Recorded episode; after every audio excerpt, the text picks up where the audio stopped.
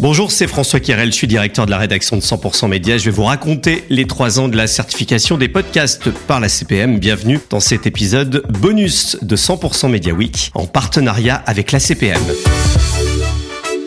Avec un demi-milliard de téléchargements de podcasts euh, depuis trois ans, le classement des podcasts de la CPM est devenu une référence sur le marché, comme peut l'être par exemple le classement euh, des radios en digital. Parmi euh, les tops du classement de ces derniers mois, on trouve par exemple Hugo Décrypte, les podcasts Transfert, Métamorphose, Bliss Stories ou encore Code Source du Parisien. Mais alors, en juin 2020, pourquoi avoir lancé cette certification et comment celle-ci a évolué? Écoutez la réponse de Mathilde Jean. Elle est directrice de la fréquentation à la CPM. En fait, il y a quatre ans, il n'y avait pas de, il y avait pas de normes partagées euh, sur le marché. Euh, il n'y avait pas d'indicateurs, il n'y avait pas de classement des podcasts. Et euh, en fait, la CPM a été consultée tout d'abord par des agences médias qui sont revenus vers nous pour euh, nous demander justement de mettre en place euh, un classement mensuel des podcasts, euh, de mettre en place une certification pour pouvoir en fait comparer les performances des podcasts entre eux. Alors le classement de la CPM, c'est le premier classement des podcasts en France en termes de représentativité. On a 59% de podcasts natifs aujourd'hui et 41% de podcasts replay. Donc on couvre plus de 600 podcasts qui sont certifiés et contrôlés chaque mois. Pour nous, voilà, c'est vraiment important qu'on représente toute cette diversité, cette richesse de l'audio digital en France, euh, que ce soit par euh, des groupes radio, par euh, des, des, studios indépendants, des marques de presse, des TV, des créateurs de contenu aussi. Tous les mois, on gagne de nouveaux adhérents en fait. Hein. Donc on a, on a cette grande chance, c'est que finalement, la dynamique vraiment portée par le classement fait que de nouveaux adhérents viennent assez naturellement. et aussi, ce qu'on souhaite, c'est avoir encore plus de d'outils techniques avec lesquels on travaille, qu'on labellise. Et on est en train de, travailler sur la labellisation d'une nouvelle plateforme de diffusion de podcasts pour aller chercher aussi ben, les éditeurs qui utilisent cette plateforme-là, qui ne peuvent pas aujourd'hui prétendre à la certification ACPM. Si les podcasts natifs se taillent une belle part dans le classement, les acteurs de la radio sont également euh, assez présents. C'est le cas par exemple du groupe Énergie, avec euh, ses podcasts en replay et euh, podcasts natifs qui ont intégré le classement en janvier dernier. Mais pourquoi s'être lancé? Écoutez la réponse de Sarah Conan, elle est Head of Podcast à Energy Group on avait besoin de réassurer nos annonceurs sur le fait que nos podcasts soient véritablement écoutés et que ce soit des inventaires publicitaires euh, de qualité. Euh, la certification à la CPM aujourd'hui nous apporte euh, cette qualité-là. Et en termes de, commercialisation au quotidien, on a nous une offre audio digitale qu'on appelle brand safe et mesurée, sur laquelle on arrive à, à, proposer à nos annonceurs justement de, des chiffres de qualité et certifiés par la CPM. On a intégré la mesure ACPM dans nos offres commerciales. Ça suit un peu le, la transformation de la proposition éditoriale, donc ce qu'on appelle Hub Audio, Podcast et Radio Digital Premium, euh, qu'on a entièrement donc certifié, et ça nous permet aujourd'hui de proposer des offres qui intègrent radio digital, podcast replay, podcast natif sur chacune de nos marques médias.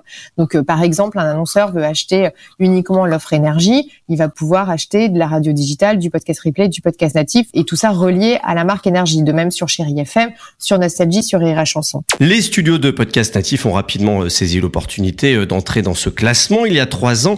Pour euh, Katia Sanero, la directrice générale de Louis Média et présidente du PIA, le syndicat des producteurs indépendants de l'audio, cette initiative a été assez essentielle pour rendre ce marché du podcast viable auprès des annonceurs concrètement, euh, avec le recul, moi je trouve que le marché euh, existe réellement depuis trois ans aussi. C'est-à-dire que depuis cinq, six, sept ans parfois, euh, des producteurs, des médias font du podcast. Mais depuis trois ans, on a un dynamisme commercial, on a un dynamisme au niveau de la création et, et la, une mesure d'audience qui certifie les audiences qui sont communiquées par l'ensemble des marchés, c'est une étape structurante parce qu'elle permet de consolider euh, et d'installer une relation de confiance entre les différents acteurs et de consolider, de montrer la taille euh, d'un marché au niveau global et de montrer le poids des différents acteurs, de montrer aussi euh, les spécificités d'un marché. Et le podcast est un marché très spécifique, c'est un marché qui n'est pas uniquement tiré par des volumes, mais un, un, média où euh, les durées d'écoute sont très importantes. L'engagement créé par ces écoutes est euh, précieux. Euh, moi, je trouve que c'est commune mesure avec le reste des médias aujourd'hui.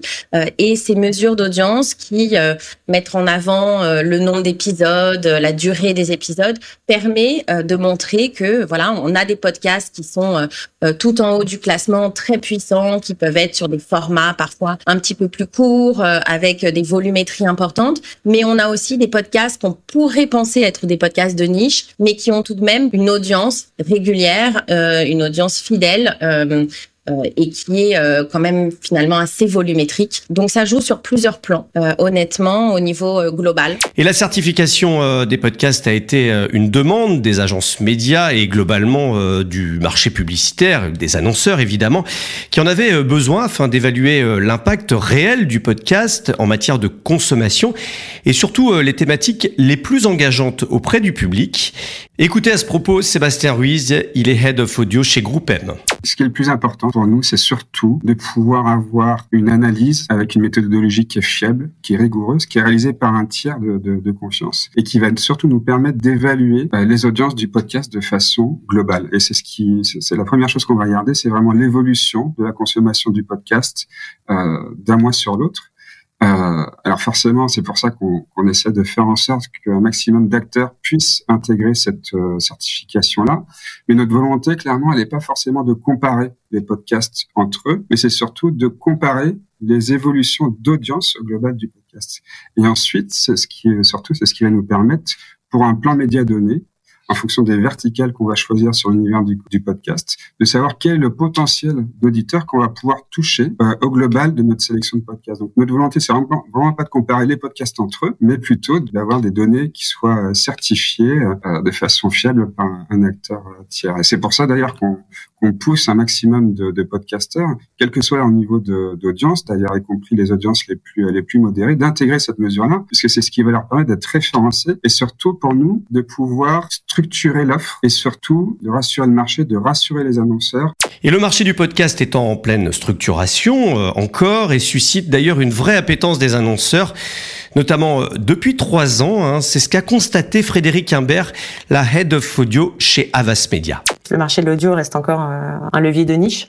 Euh, pourquoi cette certification nous est utile? euh, c'est vrai qu'on est dans un marché qui est dépourvu d'indicateurs de performance euh, global, donc tant sur le on que sur le off. C'est vrai qu'on a des données très fiables sur la partie off avec les, les données médiamétrie. Aujourd'hui, sur le on, il nous manque un peu euh, une mesure de cette complémentarité et euh, la mesure ACPM nous permet d'avoir des données transparentes du nombre de téléchargements des, des, podcasts et ça nous conforte nous les agences et ça conforte également les, les, annonceurs. Et cet indicateur nous permet également de justifier certains choix stratégiques dans nos recommandations clients. Justement, euh, elles sont comment les recommandations clients en ce moment? Comment ça évolue actuellement? Il y a une volonté pour Avas de, de recommander l'audio et c'est vrai qu'on est face à des clients qui aujourd'hui ont besoin un peu de, de caution de, dans leur investissement Alors on a euh, différents instituts qui nous aident, hein, ce que je disais tout à l'heure. CPM en fait partie. Ces recommandations, elles peuvent être accédées euh, en fonction des, stratégies clients. Sur euh, si on, se réfère au podcast, une stratégie ciblée sur des thématiques de podcast ou, ou alors justement et sur une puissance d'audience de, de, certaines, de certains podcasts ou de certaines verticales. Et retrouvez toutes ces interviews en version longue sur le site de la CPM, dans la description de ce podcast et sur notre site web themedialeader.fr. Évidemment, on se retrouve chaque mois pour le classement du téléchargement des podcasts certifiés par la CPM.